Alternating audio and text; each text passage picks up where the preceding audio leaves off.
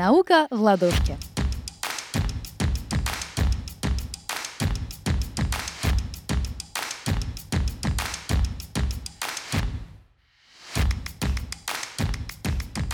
Всем привет, с вами научный журналист Владислава Сухановская. И сегодня вы услышите запись лекции о том, как гуглить правильно. Ссылки на источники информации я оставлю в описании подкаста. Информация в лекции, она будет предоставлена для ознакомления, то есть ее нельзя трактовать как руководство к лечению. Лечить вас будет доктор. Также я хочу сказать, что я могу допустить ошибки в лекции, это нормально, потому что даже доктора допускают ошибки в лекциях и, в принципе, допускают ошибки, потому что это особенности людей. Но если я узнаю, что допустила ошибку, я опубликую опровержение в группе науки в ладошке. Несмотря на то, что я допускаю ошибки, а, я хочу сказать, что э, я стараюсь проверять информацию, стараюсь проверять ее как следует, и данная лекция, она будет опираться больше на мой опыт как э, научного журналиста, чем на медицину, потому что речь пойдет о поиске информации. Первая моя рекомендация будет такая. Если у вас есть возможность, то не гуглите о здоровье.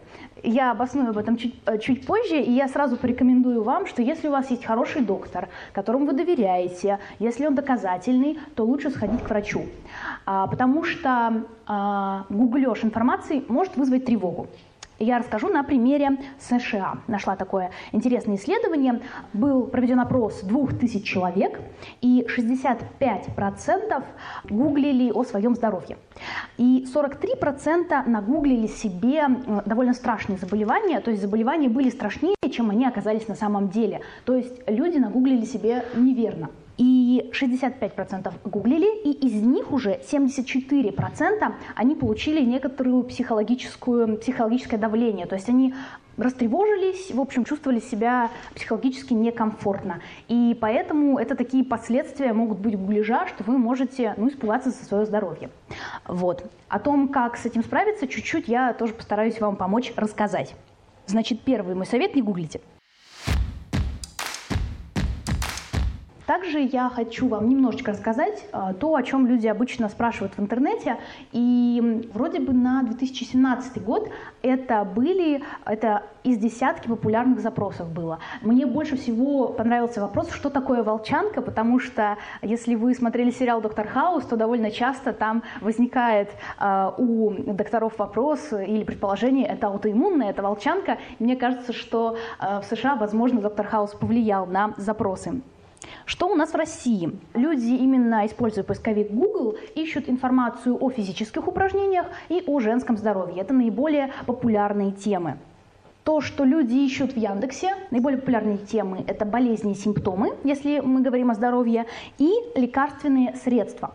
Вообще на долю всех поисковых запросов Яндекса аж 4% – это о здоровье. То есть люди спрашивают о здоровье, Яндекс каждую минуту 5000 запросов происходит. И то есть вот если у нас уже 2 э, минуты лекции, например, прошло, то уже 10 тысяч запросов о здоровье в Яндексе было.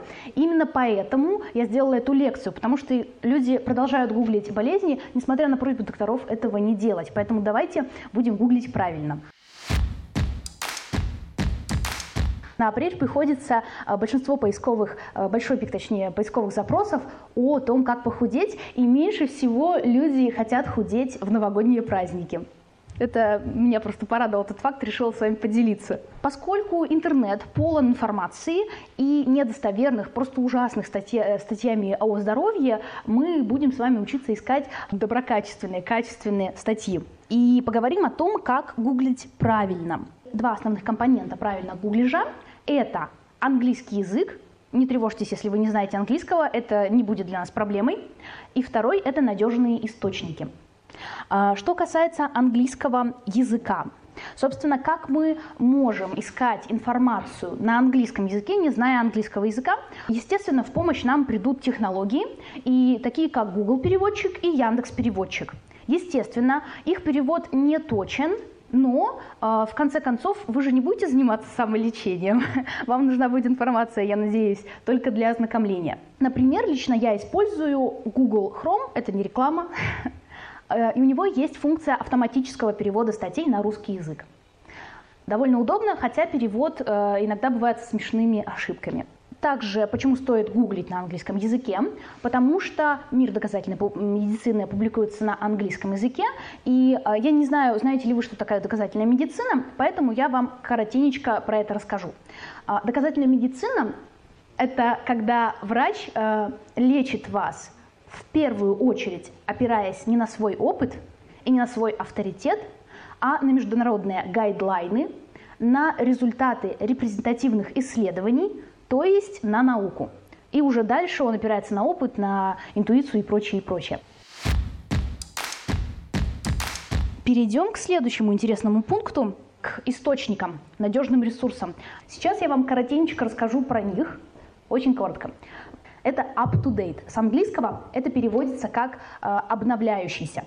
Up-to-date это американский ресурс, и up-to-date, на нем есть имена авторов, ссылки на источники информации, и э, обычно и туда пишут, собственно, доктора. Up-to-date – это то, на что подписываются доказательные врачи в России за деньги. Но у них есть бесплатный раздел для пациентов.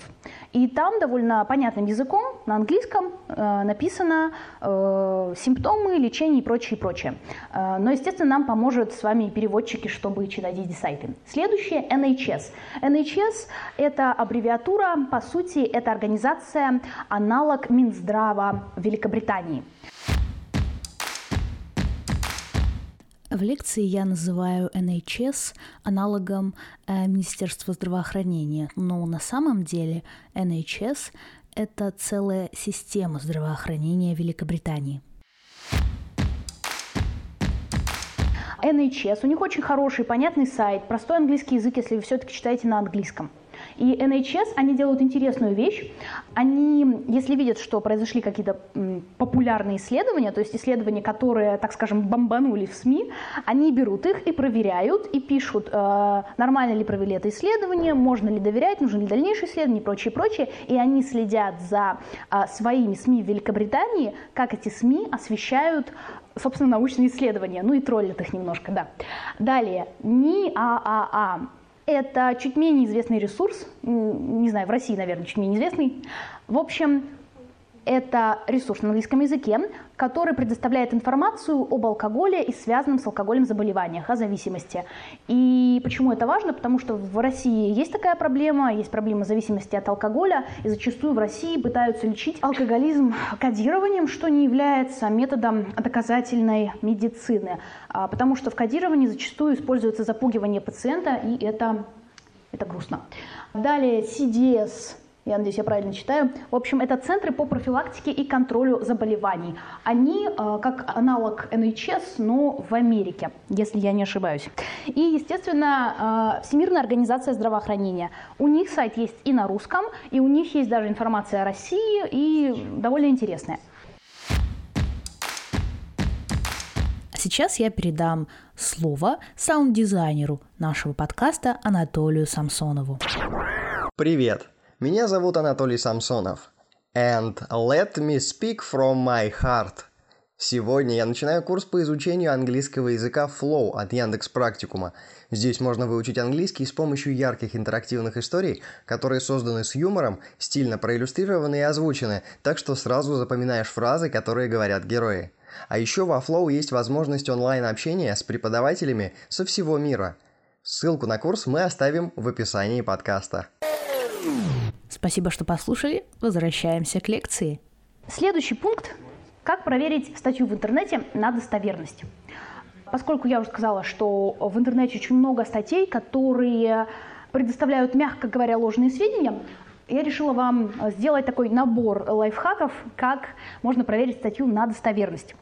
Ссылки на источники. Ссылки на источники информации – это очень важный пунктик, который должен присутствовать э, в статьях о медицине, о науке. Ссылки желательно, чтобы они были прямо на научные статьи в научных журналах на сайтах. Они могут быть гиперссылками, могут э, быть списком в конце, могут в скобочках э, или хотя бы, если есть год и кто проводил исследование, какой университет, фамилии исследователей. Потому что если этого нет, то, возможно, автор придумал это сам, а этому, ну, так скажем, веры нет. Свежесть статьи – это в целом хорошо, потому что информация устаревает и обновляется, и если статья 2000-х годов или 1990-х, то она может быть э, уже ошибочной. Но не обязательно, конечно. Но свежесть – это неплохо. Э, потому что можно также посмотреть, э, делали NHS, тот же самый великобританский Минздрав, обзор на это исследование. Неанонимность. У хорошей статьи о, медици- о медицине должен быть подписан автор – Потому что когда автор что-то пишет и подписывает свое имя, он берет на себя моральную и юридическую ответственность за то, что он написал.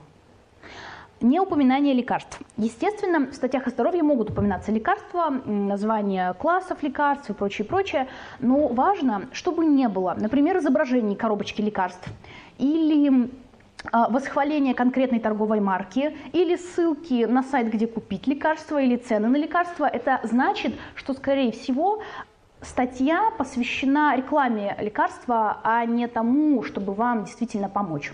Информацию со статьи можно проверить. И следует даже это делать, если вы где-то нашли, что, я не знаю, чеснок лечит от заболеваний сердца, это я сейчас придумала, вы видите это в статье, и вы думаете, хм, действительно ли это так, то зайдите на сайт NHS или зайдите на сайт UpToDate и, собственно, напишите это на английском языке с помощью Google Translate, лечит ли чеснок сердце. Скорее всего, я предполагаю, что нет, и вы либо просто не увидите статей на эту тему, либо вы увидите опровержение, что нет, чеснок не имеет доказанной эффективности. Про источники информации у статей. Идеальные источники информации – это двойные слепые, плацебо-контролируемые исследования с рандомизированной и репрезентативной выборкой. Выговорила, хорошо. Я чуть-чуть кратенько об этом скажу. Одни из самых важных пунктов в исследованиях – это то, что они плацебо-контролируемые. Например, мы хотим испытать лекарство от кашля. Мы, в смысле, ученые. Сейчас воображаю, воображаемый пример. И ученые берут две группы людей. Первой группе людей ученые дают настоящее лекарство от кашля, которое они тестируют, а второй группе людей ученые дают пустышку. И это позволяет понять, Помогает ли лекарство от кашля? Или оно имеет только эффект плацебо, эффект, ну, так скажем, грубо, самоубеждения?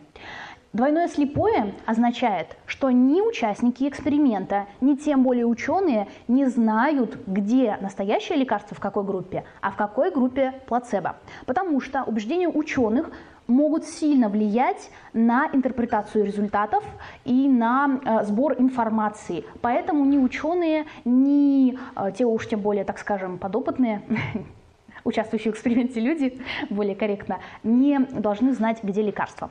Метаанализ этих исследований.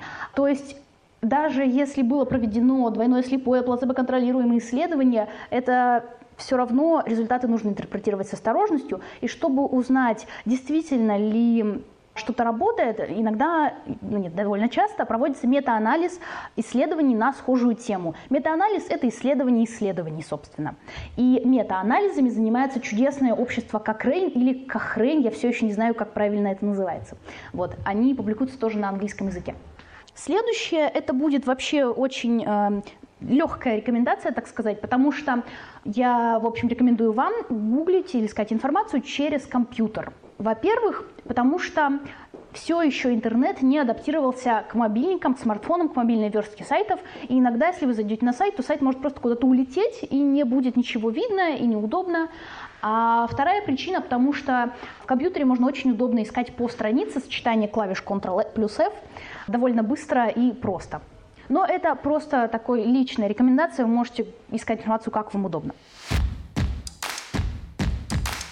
Чтобы не видеть всего этого ужаса, который может вас напугать или заставить купить это, что еще хуже, а, я предлагаю вам сохранять приватность в интернете, Сделать это, в принципе, не так сложно, особенно если у вас есть компьютер, три, так скажем, класса программ, может, это и не классы программ, блокираторы отслеживающих трекеров.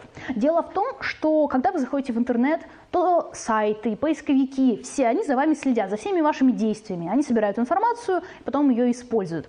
А, например, в 2015 году поисковая система Google получила 28 миллиардов запросов по темам здравоохранения в Соединенных Штатах. 28 миллиардов запросов, это очень много. И четверть из них были решены этих запросов с помощью рекламы. То есть просто 7 миллиардов запросов были проданы как бы, потому что решены с помощью рекламы. И это не очень приятно. Я не знаю, как э, много пользы это принесло, но эта мысль не, да, не давала мне покоя. Поэтому я предлагаю вам использовать блокираторы отслеживающих трекеров. Они мешают сайтам следить за вами. Блокираторы рекламы, они мешают показывать вам объявления. И VPN — это технологии, которые помогают вам быть анонимным в интернете, Некоторые программы, э, некоторые из них имеют встроенный firewall, это, в общем, антивирус. То есть они защищают вас в том числе от вирусов. Очень удобно. Ну, как минимум, я предлагаю вам использовать блокираторы трекеров и блокираторы рекламы, потому что это, ну, делает вас как бы чуть более свободным от рекламы.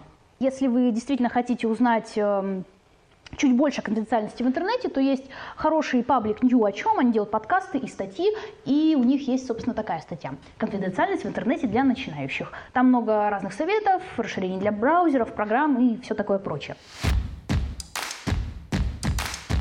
поговорим с вами про собственно, тревожность. А, то, о чем я сказала в начале, что 74% людей испытывают, ну, не людей, а из этих 2000 американцев, но экстраполируя, испытывают тревожность после того, как э, гуглят болезни.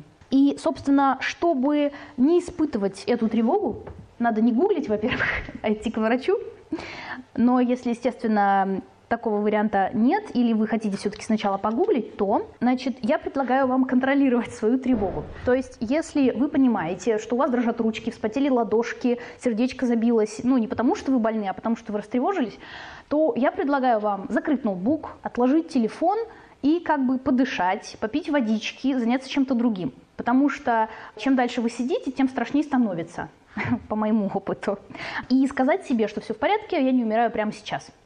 Но если вы залезли в интернет, когда вы понимаете, что у вас, например, сердечный приступ или инсульт, или это случилось с вашими близкими, или эпилептический приступ, например, то тогда, возможно, вам просто надо сразу позвонить э, по номеру телефона скорой помощи 103. В данном случае ваша тревога обоснована, поэтому да, надеюсь, с вами все будет хорошо небольшая дополнительная рекомендация, что не стоит искать информацию в интернете перед сном, потому что когда вы ложитесь спать, вы остаетесь наедине с собой, значит темно, страшно, мысли грустные, и, в общем, можно не заснуть, получить бессонницу и продолжать тревожиться дальше. Так что гуглить на ночь – это моя тоже личная рекомендация.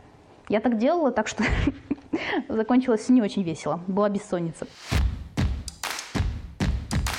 Если же все-таки интернет говорит вам, что вы больны, и вы все-таки поверили, то идите к врачу, потому что врач вам скажет, либо что вы действительно больны, что грустно, я вам сочувствую, либо что вы, значит, ипохондрик и тревожный человек.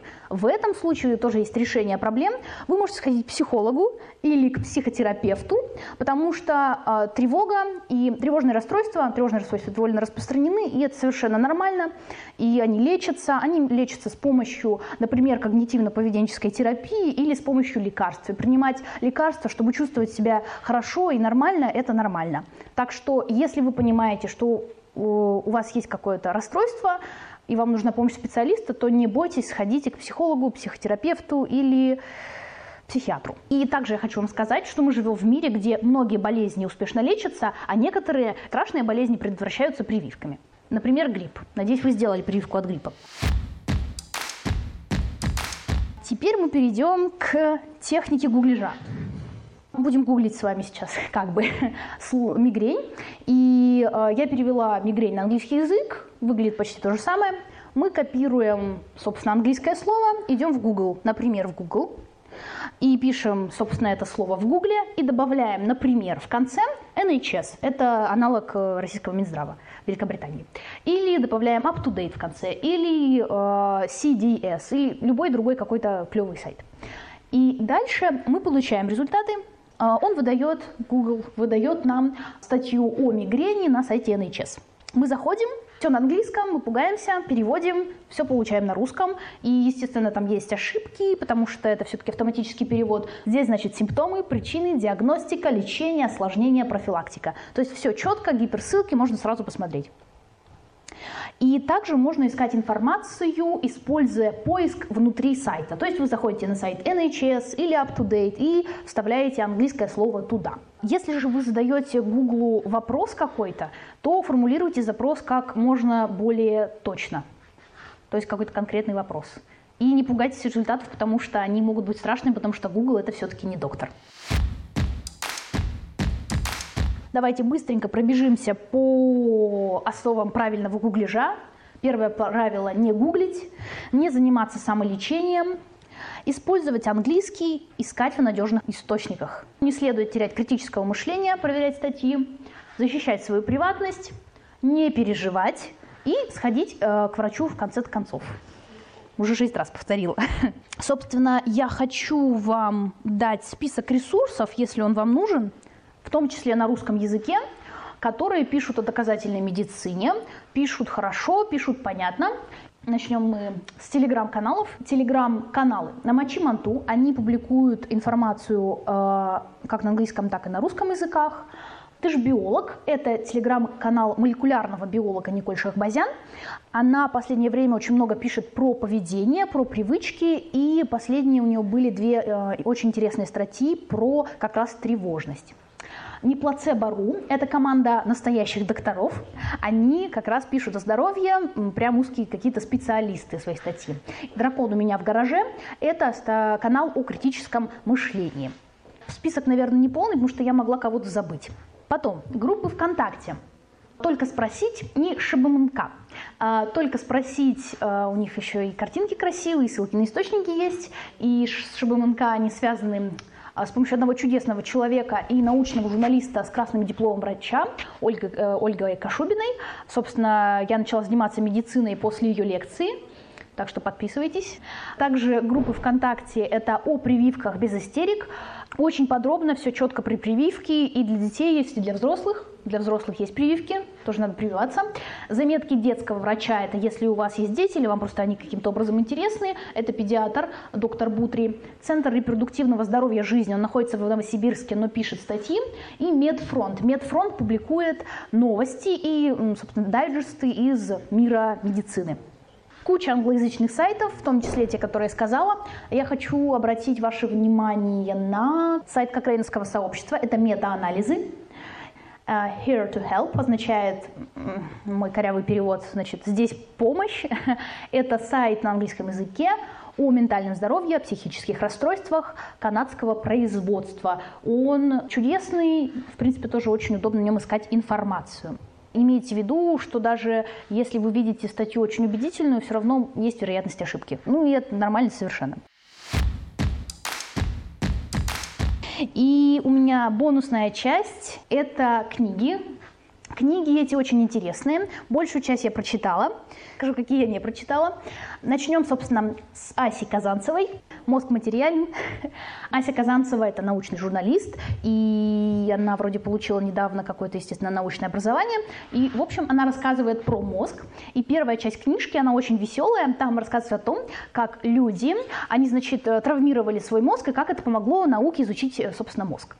Потом идет более подробная, чуть-чуть более сложная информация о том, как мозг устроен, например, о том, как э, принимаются решения, на уровне мозга, что логично.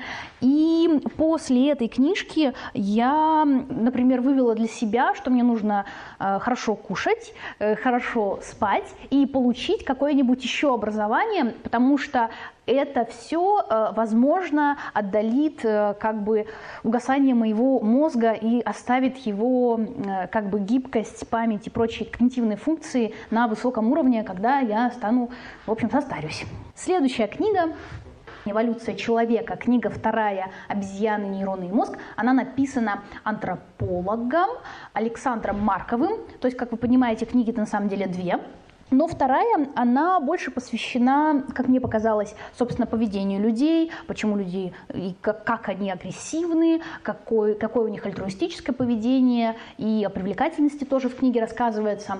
А, если вы хотите узнать о конкретной эволюции человека, если вы не, не, не очень осведомлены об этом, то первая книга «Эволюция человека» Александра Маркова, она об этом рассказывает, и также она рассказывает о том, что люди – это обезьянки. Третья книга называется «Федиатрия». Ее написал педиатр Федор Катасонов. Он также ведет вроде какой-то телеграм-канал. Федиатрия, она была интересна даже мне, хотя у меня нет детей, я не планирую заводить в ближайшем будущем, но книга очень интересная. Автор описывает сначала немножко про доказательную медицину, что у нее есть свои ограничения, естественно, какие у нее особенности. И он описывает, например, что должны сделать с новорожденным ребенком, как только он родился, что должны сделать врачи, чем его там накормить и что в него вколоть, чтобы он жил долго и счастливо. Вот. Я сделаю спойлеры, должны быть прививки. Также после этой книги я поняла, что то совершенно нормально, если дети покрыты какими-то коросточками или дети в прыщиках, потому что все эти идеальные образы младенцев, они зачастую неправда, и дети выглядят, ну, как обычные, как обычные люди, только маленькие. То есть они не выглядят идеально, и это нормально.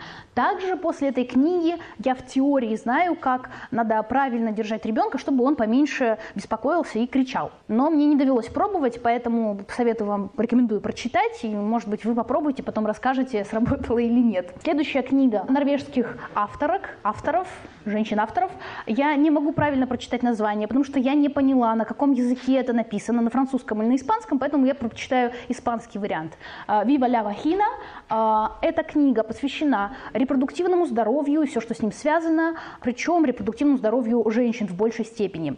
Эта книга имеет рейтинг 18+, о чем я сожалею, потому что люди должны узнавать о половой жизни, о том, как устроено их тело, явно не 18 лет. Потому что, мне кажется, 18 лет уже как-то поздновато, потому что уже можно делать очень много разных ошибок.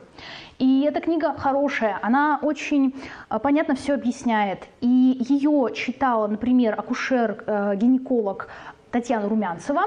У нее, кстати, есть свой блог и сайт Румянцева МД. Если кто-то интересуется, советую тоже читать его. Она прочитала, и если я правильно интерпретирую ее отзыв, то грубых ошибок в этой книге нет. То есть она в целом достоверна и, собственно, помогает узнать гораздо больше. Так что если у вас не было полового просвещения или воспитания в школе или позже, то даже во взрослом возрасте она приносит очень много интересных знаний. Следующая книжка – это Генри Марш. Это Книга называется «Не навреди», есть вторая часть. Если вам понравится первая, то можете найти вторую. И Генри Марш – это нейрохирург, он вроде как вышел уже на пенсию. Эта книга очень трогательная, она очень сильная. Там есть очень много грустных моментов. Есть просто очень много ужасно грустных моментов, просто которые вызывают, не знаю, что-то, что-то ужасные мысли в голове. Ну, в смысле, не ужасные мысли, а сильные мысли.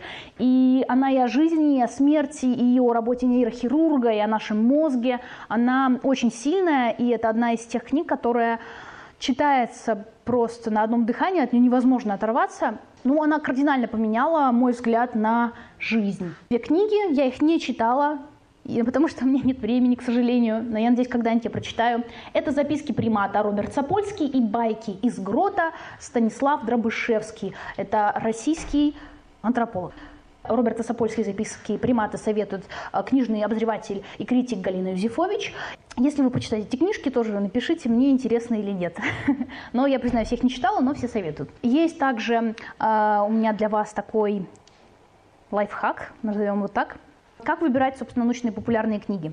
Естественно, можно прочитать начало или, не знаю, конец и понять, книга адекватная или нет примерно, но есть некоторые внешние признаки, эмблемы, в общем, организаций, которые занимаются популяризацией науки в России.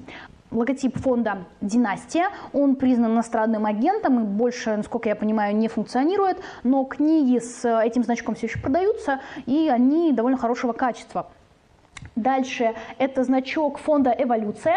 Они очень клевые, они устраивают лекции, они помогают выпускать книги значок фонда, э, фонда премии «Просветитель». Это книжная премия для научно-популярных книг. И, собственно, издательство, это не реклама, я сама просто его читаю, «Альпина Нонфикшн». Все это может помочь вам выбрать наиболее адекватные книги, которые как минимум не пытаются вас обмануть. Насчет художественной ценности это вы уже решите сами. Спасибо, что послушали этот выпуск. Его делала я, ведущая и научный журналист Владислава Сухановская и саунд-дизайнер Анатолий Самсонов. Подписывайтесь на «Науку в ладошке» в Телеграм, ВКонтакте и Инстаграм. Также мы есть на всех основных подкастовых платформах. Ставьте лайки, делитесь подкастом и пишите комментарии и отзывы. Мне будет приятно. Спасибо. Пока.